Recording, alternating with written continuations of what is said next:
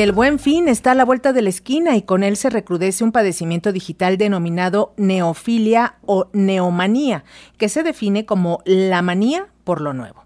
Es tanta la ansiedad por estrenar que las personas usan las tarjetas de crédito en compras a 6, 8, 12, 24 y hasta 36 meses sin intereses. La organización La Tribu del Pulgar advierte que el Buen Fin es un evento sociocultural que permite analizar la sobrecalibración.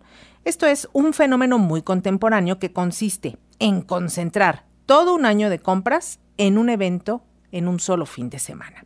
La tribu del pulgar es un espacio de análisis de la comunicación en clave cultural que estudia el impacto de los padecimientos digitales generados por el mal uso y abuso de dispositivos electrónicos y aplicaciones digitales y precisamente para hablar de ello ya tenemos en la línea telefónica a Carlos Lara, él es analista de comunicación y cultura de la tribu del pulgar. Carlos, bienvenido, buenas tardes. ¿Qué tal? Muy buenas tardes. Gracias. Pues vamos a hablar un poquito de este buen fin que hay que recordar, ya surgió hace 12 años, en el 2011. Sin embargo, en estos 12 años, pues ha habido cambios en los hábitos de consumo de los mexicanos.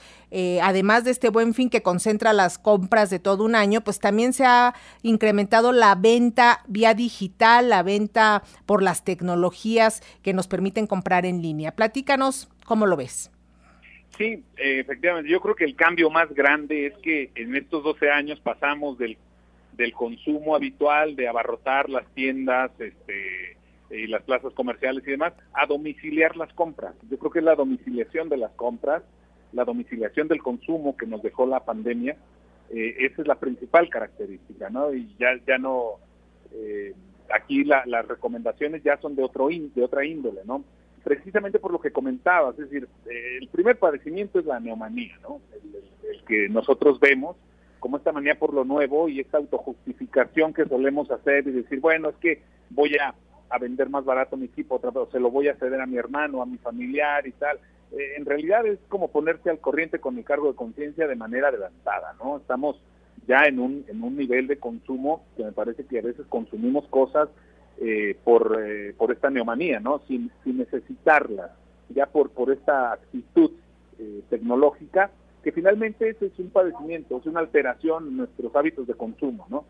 Y, y lo que mencionabas también, la, la sobrecalibración, estos dos padecimientos me parece que son atendibles y habría que, que explicar, como bien lo has hecho ahora en la introducción, eh, hay otros fenómenos. Ahora hablábamos de, esta, de cómo se comprimen las ventas de todo un año en un fin de semana, pero eh, hay aplicaciones, por dar otro ejemplo, ¿no? Que nos dicen, pues ya no leas, ¿no? Eh, te comprimimos el libro y te lo damos en audio para que lo escuches y en 15 minutos ya sabes de qué va el libro, ¿no? Esta es otra forma de sobrecalibración y ejemplos sobran y son reflejo pues, de, este, de esta de este desarrollo tecnológico que va afectando principalmente dos cosas, que es lo que analizamos en la tribu del pulgar. Eh, los hábitos de consumo y los códigos de conducta de la gente. Exacto, Carlos. Ah, vámonos a los códigos de conducta de la gente. ¿Cómo han cambiado a partir de esta neomanía? Eh, se habla de que hay padecimientos eh, que alteran los hábitos de consumo y hasta el rendimiento físico y mental de las personas. Sí, lo vemos en el rendimiento escolar, por ejemplo.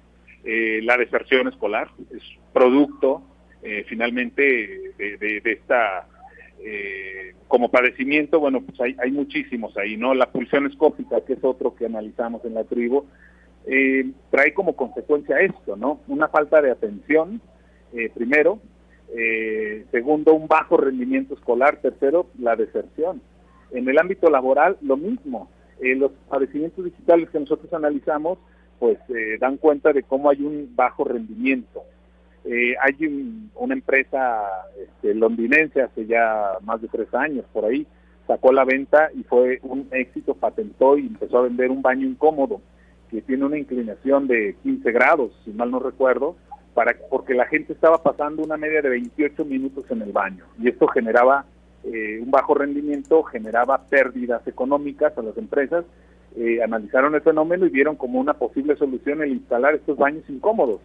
Eh, a ver, eh, y es que la tecnología nos ha eliminado barreras. No sé si recuerden que en los aviones no podíamos usar el teléfono cuando estaban cargando combustible. Bueno, esta barrera ya la eliminaron, ya es posible hacerlo.